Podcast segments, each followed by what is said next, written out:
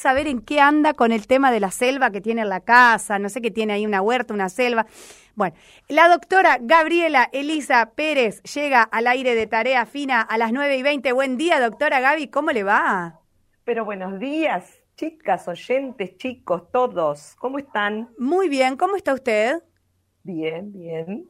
¿Con frío también? ¿Cómo? ¿Con frío también? Eh, no tanto. Cuando hoy le fui a abrir a las gallinas de mi vecina, temprano. es cierto, que esta, le da de comer a las gallinas a la mañana. Le da el desayuno a las gallinas. Mi vecina se levanta más tarde. Yo digo, no, si tenés Vagoneta. Vecina, claro. Eh, digo, si tenés gallina, no vecina. Además, si tenés una vecina tempranera. Claro. Entonces propongo, viste, y ahí hacemos un trueque por huevos. ¿Y ella qué, qué hace? Ah, ella le da los huevos. A usted. ella, claro, no, después se ocupa todo el día. Yo lo que hago es temprano, de paso. o sea, que son unas gallinas que compartidas. Bueno, son de ella, pero yo las, las, cuido. Le digo, hola chicas, ¿viste? le doy un poco de comer, les abro el gallino a la mañana. ¿Le habla usted a las gallinas? sol. ¿Eh? ¿Le habla usted a las gallinas? Ah, yo le hablo a todo. A todo, sí, no, sí, ya nos damos cuenta que le ha hablado a cada cosa a usted, doctora. Dígame esta pregunta y vamos a lo nuestro, porque además hay preguntas de oyentes. Sí, sí, eh, escuché algo. ¿Cada cuánto ponen huevos las gallinas? Por ejemplo, ¿alcanza o usted igual tiene que comprar en el almacén? No, yo no compro, pero ponen uno por día en temporada más veraniega. Después en general a veces cada día y medio, dos días cuando hace frío, baja. Pero uno. Ahora cuando hay menos luz. Pero cada gallina pone un huevo por día en general. ¿A lo largo de su vida? Bueno, no, tienen épocas que, que, producen más. El huevo, recuerden que es como un óvulo. Sí. Entonces, cuando son chiquitas no los producen, después empiezan a producir, tienen un momento. Bueno, no soy especialista en gallinas, chicos. Me preguntan cada cosa. Pero usted diga siempre algo tengo para contestar. usted sabe, porque imagínese que eh, si a usted le parece que es poco lo que sabe, lo que yo sé es menos, porque le creo todo lo que dice. Entonces, claro, en todas estas cuestiones, por lo menos. ¿eh? Si no digo que no sé. Claro, si no me imagino que en temporada, cuando hay más sol, más luz, recuerden que es el equinoccio ahora 20, 21 de junio, cae justo 20 de la noche, pero bueno, es el, perdón, el solsticio, entonces el día más corto del año y luego empiezan después a, le quería recordar a la gente, porque siempre pone este contacto nuestro con la naturaleza, ¿no? Entonces cada día se va a ir alargando más los días, pero el más corto va a ser ahora el 20 de junio, va a ser el, el día más corto y la noche más larga. Y las gallinas, como toda cuestión La noche más larga, el título de, novela. Ay, sí, qué divino. Entonces las gallinas también, cuando no hay, hay más luz diaria, y, o sea, más luz y más calor, ponen más huevos, en invierno ponen menos. Pero sí, pero ponen bastante. Pone, acá me, me, cargan, doctora, la audiencia siempre atenta, me dice, y sí, ponen huevos durante su vida, cuando están muertas ya no ponen más huevos. No, pero cuando son necesidad cuando son muy grandes también ponen menos, dejarán de poner, ahí ya no lo sé. No, no, no. Cuántos años vive la gallina, todo eso, no, no, no, tanto dato no puedo dar. Pero bueno, es interesante, igual siempre estar en contacto. Yo tuve también en su momento gallinero, pero bueno, ahora no, este es el de la vecina. Este es el de la... Acá también, por supuesto, los hinchas de Boca celebran, ¿no? Todas, ya me están llegando chistes, qué grande Laura, qué linda pregunta. Claro, ya empiezan a gastarme con la pregunta de las gallinas, los gallinos. Está genial es parte de ir, de ir, involucrando a la gente con la naturaleza, de, sentirse parte de todo esto. Entonces, si querés, contesto mínimamente una pregunta que creo que era respecto de, la tala de los árboles. Sí, ah, perfecto, la pudo, la pudo escuchar al aire, porque Charlie... Escuché, ajá, estaba escuchando justo y, y dije, bueno, que vos también contestaste que hicimos un micro especial. Respecto de eso, quiero decir que eh, vi cómo está funcionando la nueva página del programa, que me parece espectacular. Ah, ¿le gusta? tareafina.com, ciudad, no, punto ciudadana.com.ar, ¿no? Es tarea fina, tareafina.radiociudadana.com.ar. ah, ¿la estuvo sí, doctora? Y bueno, pero ¿qué me pasó? Se me cayó la radio que tenía, no anda más la radio. Mm. Entonces el otro día lo llamo, ay, pongan Face, qué sé yo, pero viste que sale a veces con un poco de delay. Bueno, la verdad que sale muy bien porque se la puede escuchar en vivo y lo que le quería decir a la gente también es que ahí están también todos los micros de Carlitos Rodríguez, del doctor Cannabis, los míos. Entonces, ay, le quedó doctor Cannabis. Sí, le quedó doctor Cannabis. Entonces, bueno, que digo, porque lo pueden buscar al que hablé del tema del perilago, pero sintéticamente me gusta que la gente se, se preocupe, pero que se ocupe también. Entonces, a esto le respondo al, oyente eh, que puede entrar a la página de Codesal, puede escuchar el micro que hablamos. Eh, está toda la información, se trata de un plan de restauración ambiental. Dentro, dentro de ese plan hay un plan de manejo de fuego que se está haciendo, llevado por un, biólogo adelante, porque no se pueden dejar, eh, los pinos ya habían tenido una mm, intimaciones de plan de manejo de fuego provincial, porque no se puede, el pino es como una, o sea, un bosque de pinos que es, implantado, o sea, obviamente que no, eran nativos, que quedaron en su momento después de cuando se produjo lo, el, como es cuando se hizo la represa y se, se inundó el lago, etcétera, eso se expropió y bueno, la, la administración la tiene Codesal, es nacional, pero la administración la tiene Codesal, que es una entidad eh, estatal de Entre Ríos. Entonces, ¿qué pasa? Ellos están haciendo ese plan porque hay que reducir, hay que talar algunos árboles, tienen que tener una distancia, hay que hacer eh, cortadores de fuego que son como caminos, porque donde el pino es tremendo, cuando no está, no es una forestación cuidada, digamos que está en actividad en, producción, esto, imagínense los años que tienen esos árboles, eso produce una, chispita y se incendia todo, porque es tremendo la pinocha que generan y bueno, es peligroso.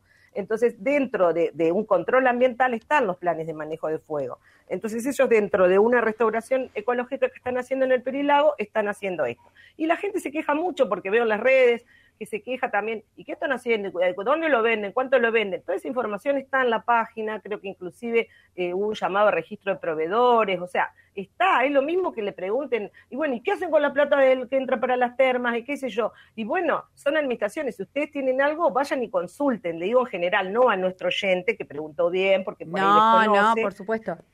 Pero en general a todo el mundo que está levantando sospechas o diciendo cosas por ahí en las redes, eso es lo que yo digo seamos comprometidos como ciudadanos e investiguemos y participemos. Me parece genial que participemos y que preguntemos. no, y además es una buena señal que haya preocupación, que haya una reacción ante una cuestión ambiental que vemos que suena raro, ¿no? Que talen árboles, porque todo el tiempo eh, nos enseñan que no está bueno la tala de árboles indiscriminada o sin un plan.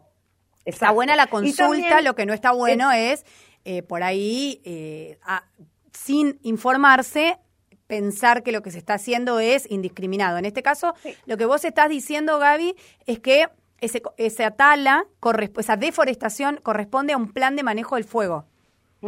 Exacto. Bien. Dentro de un plan de restauración ambiental, porque a la vez están sacando algunos para dejar más espacio entre los pinos. ¿Se acuerdan que yo fui inclusive a, observar, fui con el encargado para que me muestre lo que están haciendo, todo? O sea, ¿por qué? Porque, porque trato de investigar, porque yo, si no, porque el tema tampoco es, no, no se puede talar ningún árbol, porque de hecho hay bosques forestales que nadie dice nada y se tala para generar eh, eh, una producción X o para la madera, usar la madera.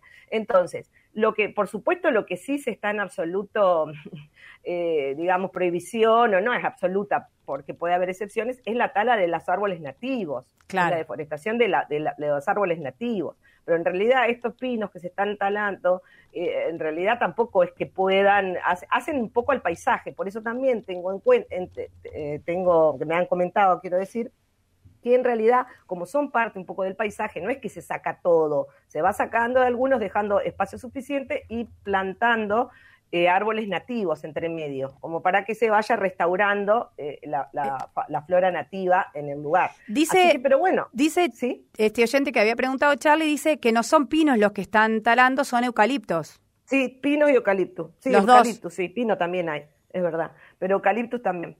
Son los dos. Vieron que hay un montón de pinos y eucaliptus. Puede ser que no me acuerdo ahora cuando fui, si yo fui que eran solo eucaliptus, pero es verdad, son eucaliptus también. Bueno, muy bien. Que también, ojo, que también son una, una fuente de tremenda, una problemática, cuando no son, sean pinos o eucaliptus, cuando son esos eh, monocultivos que se hicieron para aprovechar la madera en su momento y se, y se abandonaron, digamos, porque no, no siguieron la producción, quedan abandonados y esto fue un poco lo que pasó en el sur eh, que, que provocaron los incendios y que hizo que se expanda de tal manera los incendios. Eran forestaciones de monocultivos eh, que habían quedado abandonadas porque no se, no, no se los extrajo para su producción. Así que bueno.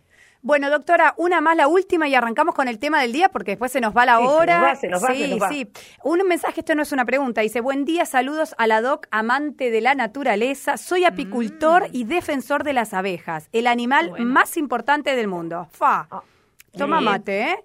¿Qué tal? Es cierto. Es cierto. a mí, a mí las abejas, vos sabés Eso lo aprendes en... ¿Viste la película? ¿Vi? No, no la vi. Bueno, Pero... ese te enseña la importancia, de, las, abejas. No, la polinización y toda la historia. Sí, yo les se dice que si no existen las abejas, en unos años nos quedamos Por eso dice este, este apicultor que es el animal más importante del mundo.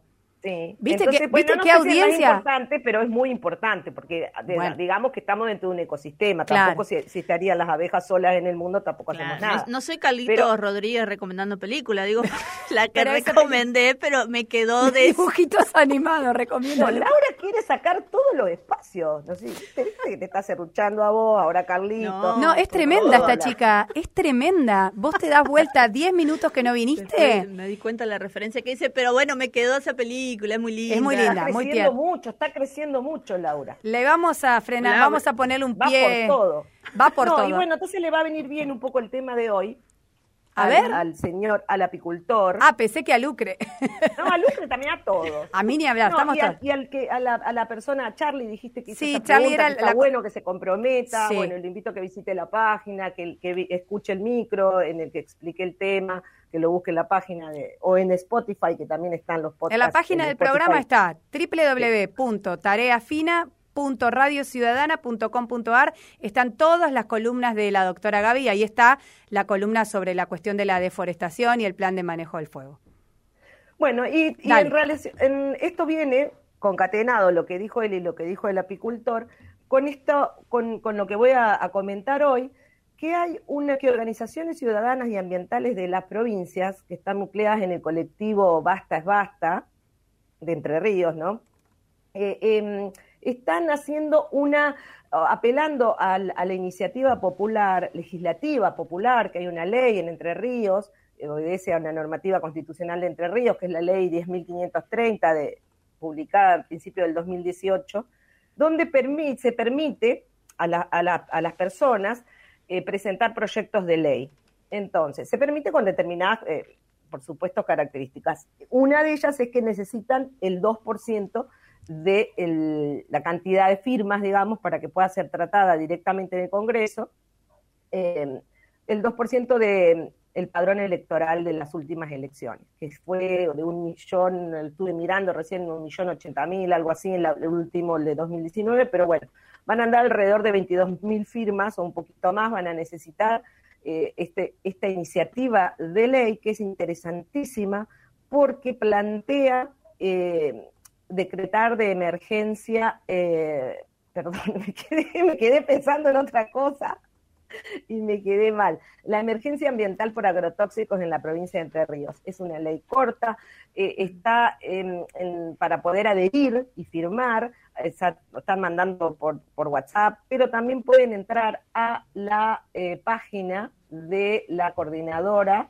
por una vida sin agrotóxicos de Entre Ríos, Basta es Basta, si buscan en Facebook, también ahí van a encontrarlo. También lo voy a publicar en, en, mi Facebook, yo uso más Facebook, el otro día vi que preguntaban, tengo Instagram y Facebook, pero Facebook me permite interactuar más y, poner un poco más de contenido.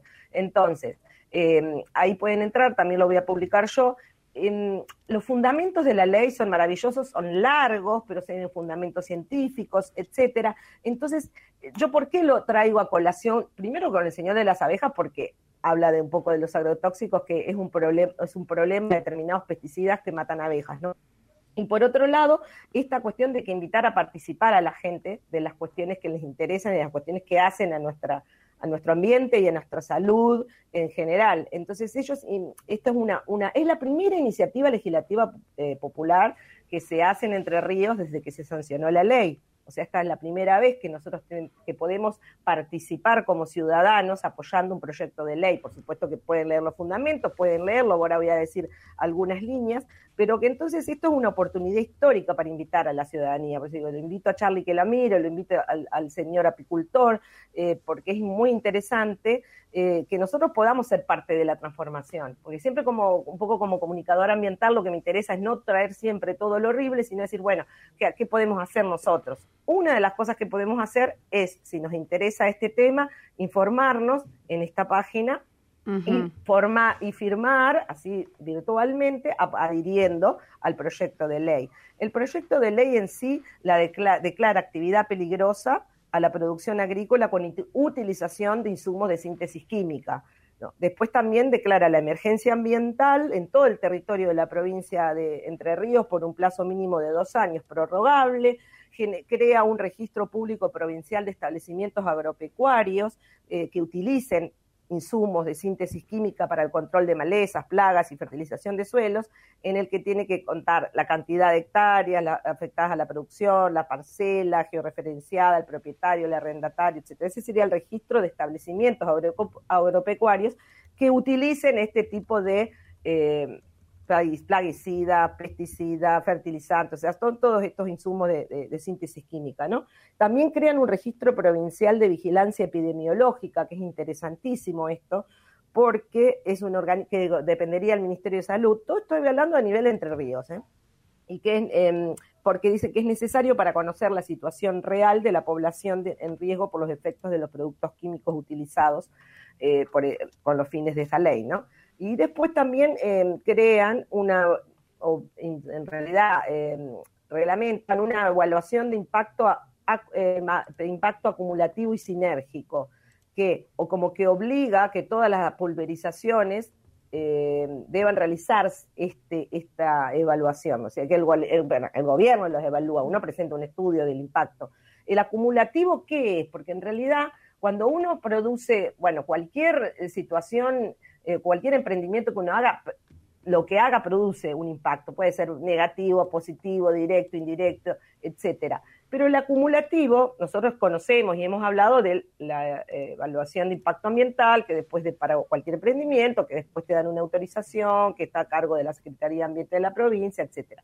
Pero el acumulativo, que ya está previsto también en nuestra Constitución, pero no se está haciendo eh, específicamente en Entre Ríos todavía, es en realidad mide los otros impactos ambientales de cercanía, por ejemplo. O sea, no uno solo qué hace, sino qué hace uno si vos tenés al lado otro y al lado otro, al lado otro. Porque una cosa es medir un impacto de una actividad solamente en un lugar específico, que puede ser X impacto, NN, y después medirlo acumulativamente con el resto que eso es lo que, lo que también te da un marco de, tener una, una, idea global de lo que está pasando si vos no, porque no es lo mismo, no sé si estoy siendo clara, que vos midas uno solo y midas uno solo al de al lado, uno solo al de al lado y capaz que están todos cerca, pero en su conjunto generan un mucho mayor impacto porque están todos juntos.